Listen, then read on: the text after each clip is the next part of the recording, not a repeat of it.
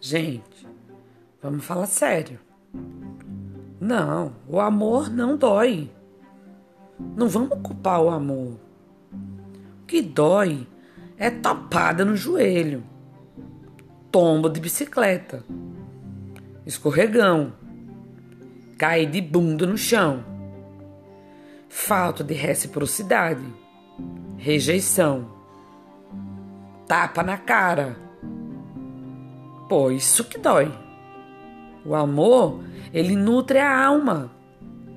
O amor, ele acalenta o nosso coração, acolhe. O amor vem e ele tranquiliza, traz paz e cicatriza.